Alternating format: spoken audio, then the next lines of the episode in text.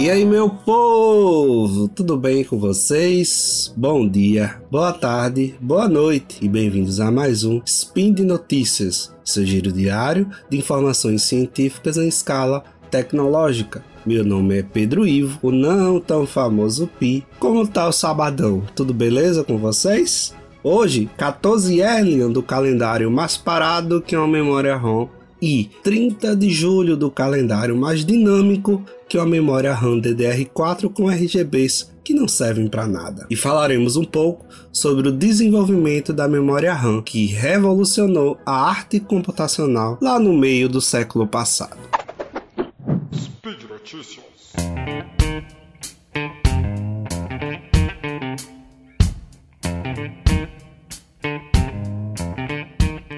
Muito antes das luzinhas coloridas, muitos antes das DDR4 e DDR3 da vida, a memória RAM revolucionou a utilização da computação em todos os seus pontos. Você não conseguiria acessar a internet, ouvir uma música ou muito menos fazer um cálculo do aumento do litro do leite na calculadora do seu celular sem as memórias RAM. E aí, para a gente começar, vamos para aquela famosa vírgula que a gente sempre faz para explicar um pouco a vocês. Acredito que a maioria de vocês fez um curso de microinformática na Microlins ou coisa do tipo, se vocês forem tão idosos quanto eu sou. Os mais novos já nasceram basicamente dentro de um computador e nem sabem o que é limpar a bolinha do mouse e aprender as coisas naturalmente. Mas uma das primeiras aulas que a gente tem no curso de microinformática é sobre memórias e a divisão clássica que a gente tem entre elas em dois grupos principais: as memórias voláteis e as memórias não voláteis. A volatilidade é referente à capacidade de armazenar temporariamente ou definitivamente os dados. A memória ROM ROM é a mais famosa quando se fala em memória não volátil. As primeiras memórias RAMs, a informação era armazenada diretamente no chip durante a sua fabricação e não poderiam ser modificadas de maneira nenhuma. Obviamente, hoje em dia, você tem alguns outros tipos de memória ROM, como a memória EEPROM ou a memória flash, que já podem ser reprogramáveis.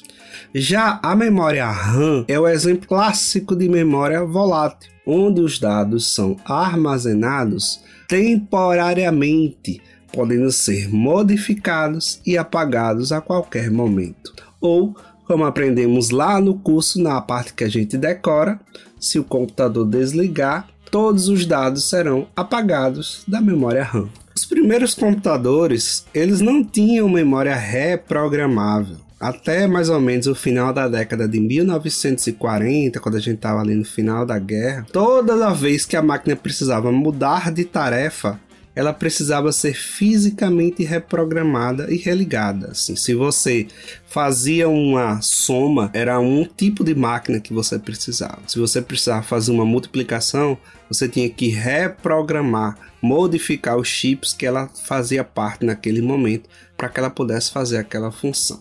Uma das histórias mais, podemos dizer, aceitas na informática é que o primeiro computador digital eletrônico que ele era capaz de armazenar as instruções e dados em uma memória de leitura e de gravação foi o Manchester Small Scale Experimental Machine, que ele era conhecido como o Manchester Baby, que de Baby não tinha nada, e se a gente for ver as fotos, são gigantescos. E ele executou com sucesso um programa da sua memória em junho de 1948. Os pioneiros da computação, Williams, Keyboard e Tottel, desenvolveram e construíram essa máquina em seu sistema de armazenamento, o famoso tubo Williams Kilburn, na Universidade de Manchester.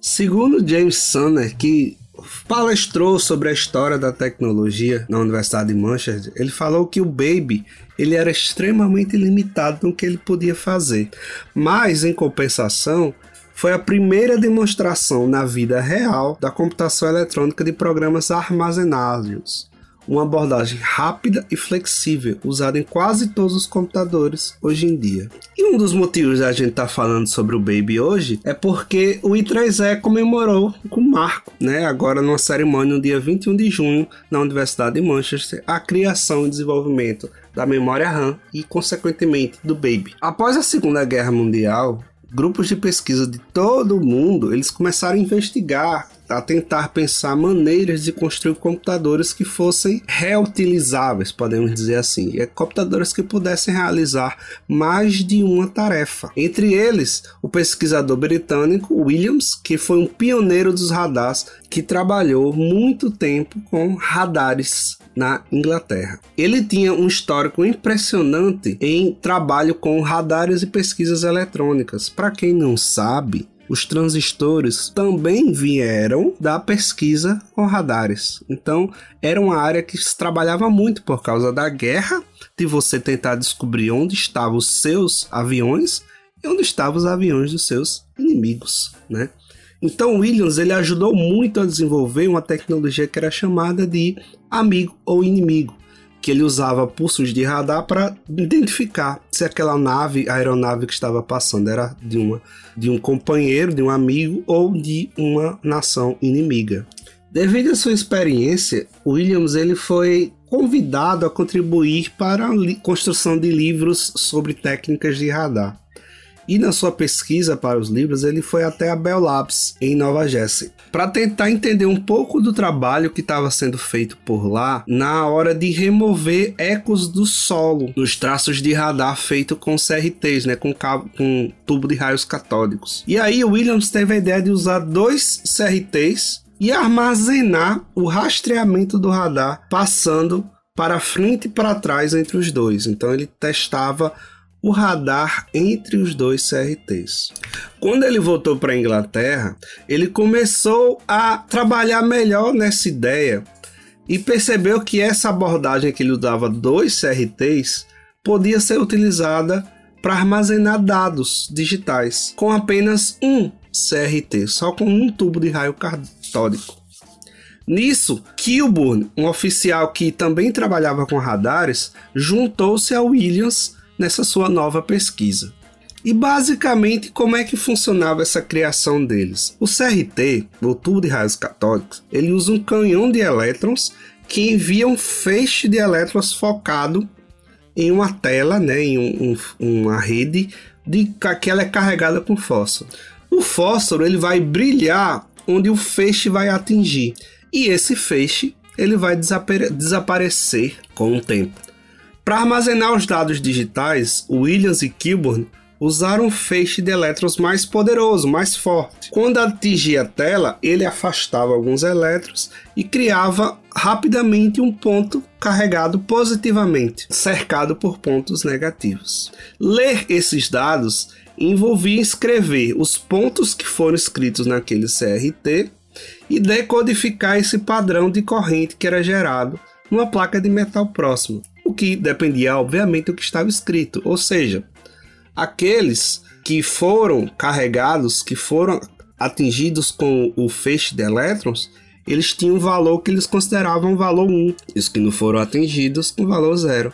E aí ele conseguia começar a armazenar informações diferentes com zeros e uns. Mas, obviamente, percebeu-se que essa carga de elétron, ela escapava, ela vazava com o tempo, como na mesma coisa acontecia nas antigas TVs de tubo.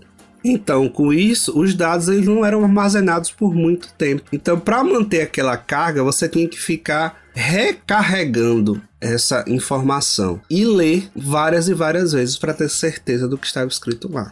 Essa mesma tecnologia é o que a gente conhece também hoje em dia na tecnologia da DRAM, que é uma RAM dinâmica, que ela precisa ser recarregada a todo tempo para que ela possa continuar armazenando aquela informação, o clássico refresh da memória. E em 1946 eles demonstraram um dispositivo que podia armazenar um bit, que era chamado de tubo Williams-Kilburn e também conhecido mais como tubo Williams. Em 1946, é, o Williams ele entrou na Universidade de Manchester como presidente do departamento de eletrotecnologia.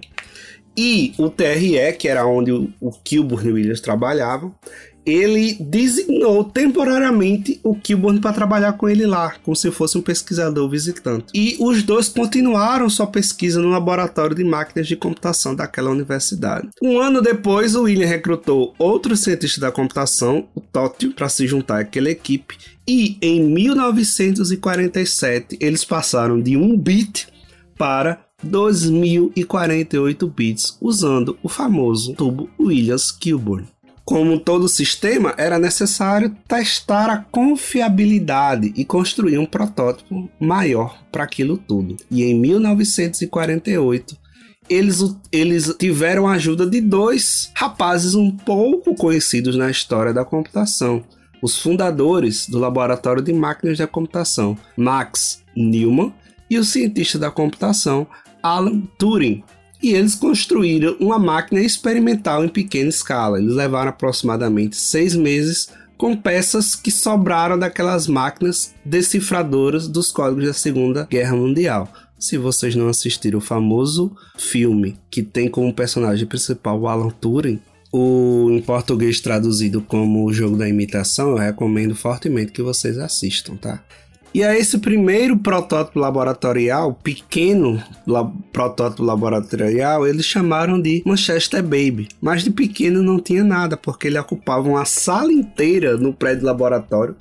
Ele tinha 5 metros de comprimento por 2 metros de altura e pesava quase uma tonelada. Acho que esse baby era o baby da família dinossauro. O computador ele era feito por vários racks de metal e várias válvulas e tubos de vácuo e um painel de interruptores manuais que era montado verticalmente para você colocar as entradas e observar as saídas.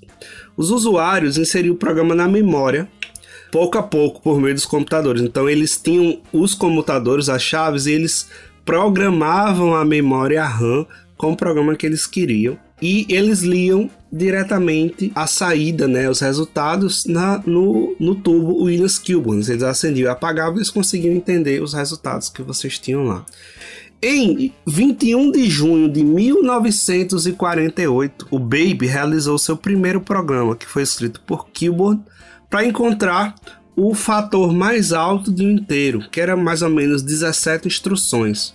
A máquina ela executava 3,5 milhões de cálculos em 53 minutos para obter a resposta correta desse cálculo. Se você for fazer o cálculo desse hoje em dia, vai ser coisa de segundos, ou menos de um segundo, dependendo da máquina que você for fazer. E computador, a tecnologia fez tanto sucesso que, cinco anos depois, em 1953, 17 grupos que se tornaram pioneiros de computadores em todo o mundo já adotaram a técnica e a tecnologia dos tubos William Kilburn para armazenamento temporário de informações. E como homenagem, o, IT, o I3E Store Center, né, o programa Milestone do I3E Store Center, colocou uma placa em frente ao prédio Cúpula 1 da Universidade de Manchester. E nessa placa tem o seguinte texto: Neste local, em 21 de junho de 1948, o Baby tornou-se o primeiro computador a executar um programa armazenado em memória eletrônica endereçável de leitura e gravação. Baby validou as memórias de acesso aleatório do tubo Williams Kilburn, mais tarde amplamente utilizadas, e levou ao Manchester Mark I de 1949, que foi o pioneiro nos registros de índice.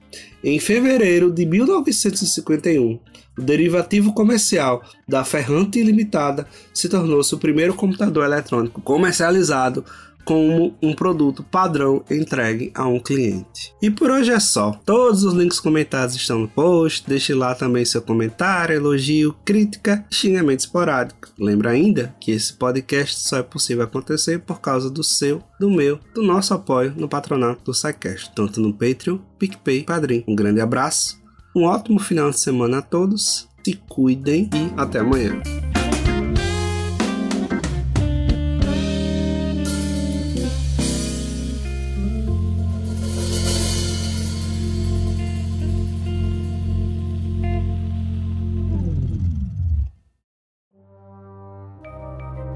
Este programa foi produzido por Mentes Deviantes. deviante.com.br.